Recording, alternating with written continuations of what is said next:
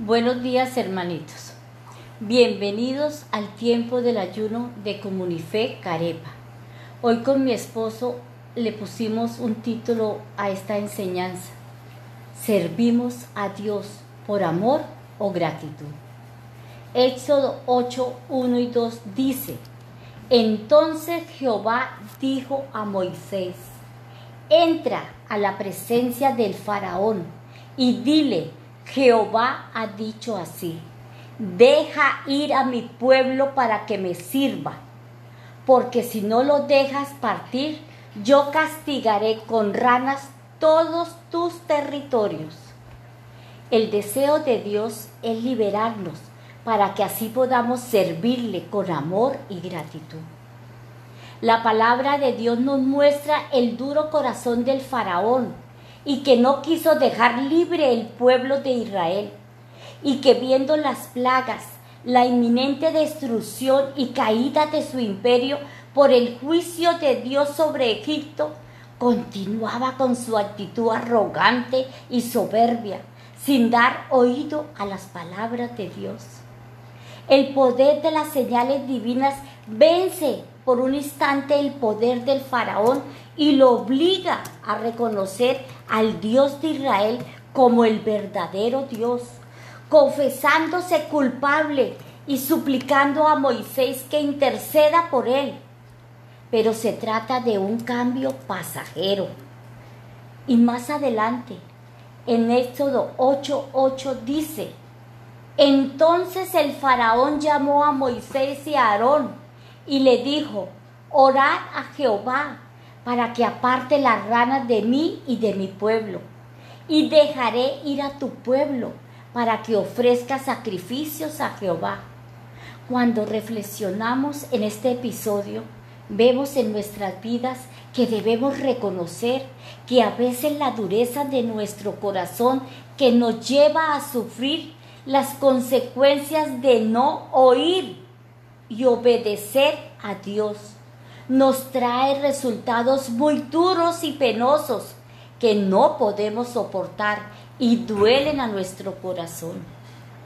Hermanitos, es importante tener este orden que la Biblia, la palabra de Dios nos revela. Primero Dios y luego lo demás. Sí, es que la comunión con Dios, la intimidad con Él, es la prioridad de todo creyente.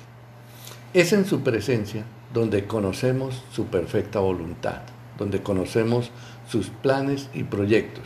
Es en su presencia donde somos equipados y comisionados para llevar a cargo la misión o privilegio que el Señor nos delega, es decir, el servicio para el cual estamos.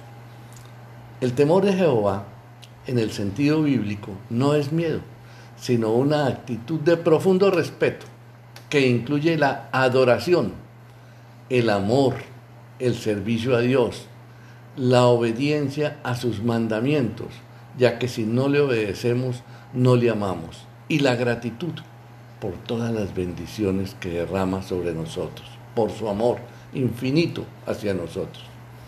La adoración personal, íntima, debe preceder al servicio al don o ministerio. Primero es la oración, la intimidad con Dios y luego sí el servicio al público. Dios trae libertad sobre nosotros, sus hijos, para que le sirvamos con amor y con gratitud, para que le sirvamos con amor y con gratitud. El mensaje que Dios envía al faraón contiene una gran revelación. Deja ir a mi pueblo para que me sirva.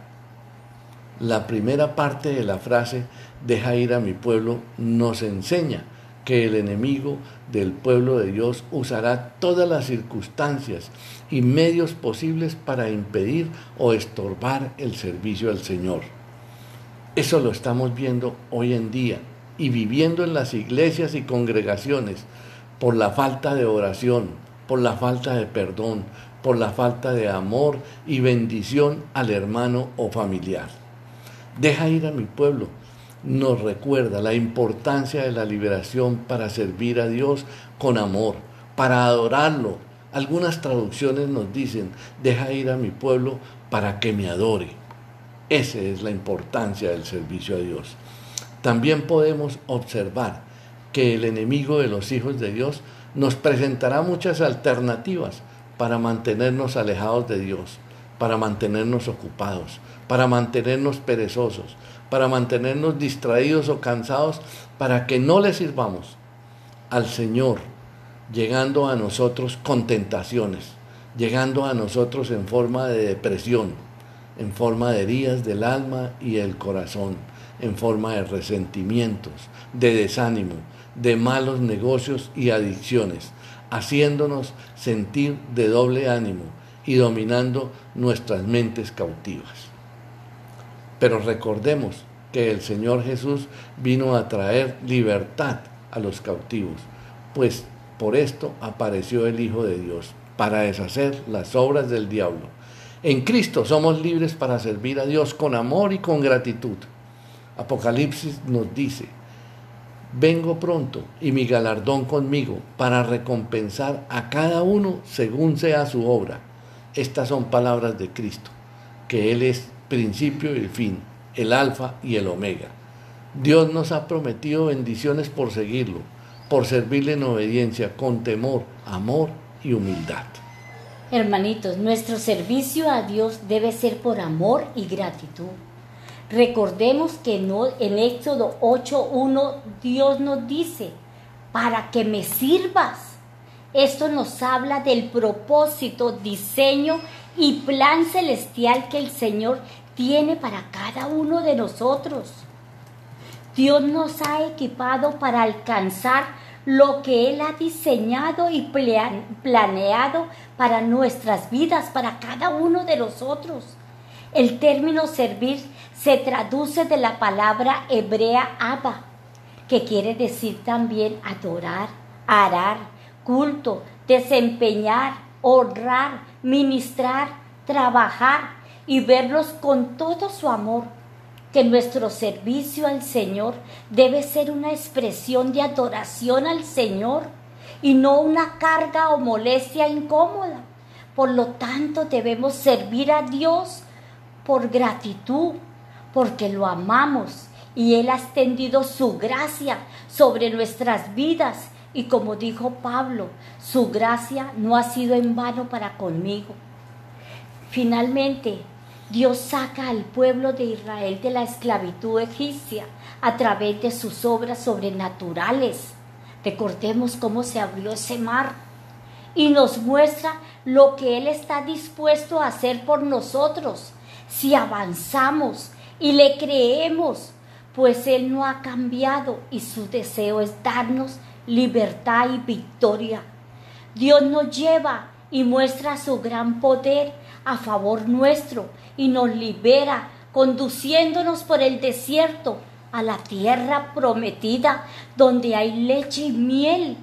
Esto nos recuerda que nuestro buen Dios es todopoderoso, Él no cambia y es el que nos saca de todo cautiverio con su poder, rompe las cadenas de opresión espirituales que nos tenían haciendo daño, oprimiéndonos, para que les sirvamos con gratitud y amor. Por momentos luchamos para mostrarle a Dios cuánto lo amamos, pero el, el problema radica en comprender cuánto nos ama Él. Aceptemos cualquier cosa que sean nuestros pecados o las experiencias que vivimos en el pasado. Nunca necesitaremos bajar la vista en la presencia de Jesús, pues Él nos perdonó, amó, limpió, levantó y restituyó. Él nos ama tal cual somos. El Señor no vino a salvar a santos y superespirituales, sino a rescatar al agobiado, al que se siente sucio y se sabe pecador. No sigamos atrapados en la culpa, corramos a los brazos de Dios. Hace tiempo el Señor nos está esperando para darnos descanso, librarnos, llenarnos de besos y abrazos. Recibamos su amor y entreguémonos a Él. Padre Celestial, así como salvaste y rescataste a este pueblo, hoy te damos las gracias porque fijaste en nosotros y nos perdonaste, dándonos vida a estos huesos secos y a un corazón adolorido y sediento de tu amor. Solo tú puedes hacer realidad sanando, salvando, restaurando, liberando, perdonando y llenando todo vacío que había en nosotros. Hoy venimos en actitud de agradecimiento y adoración, suplicándote, pidiéndote y dándote la honra y la gloria y las gracias por tu amor inmenso. Gracias Señor porque tú eres nuestro Señor. Gracias Jesús por ese sacrificio que diste en la cruz, porque esa sangre que fue derramada nos está limpiando y nos va a limpiar y va a entrar a nuestras vidas, a nuestros hogares, esposos, esposa, hijos, nietos, descendencia. Gracias Espíritu Santo por tu grandeza y liberación.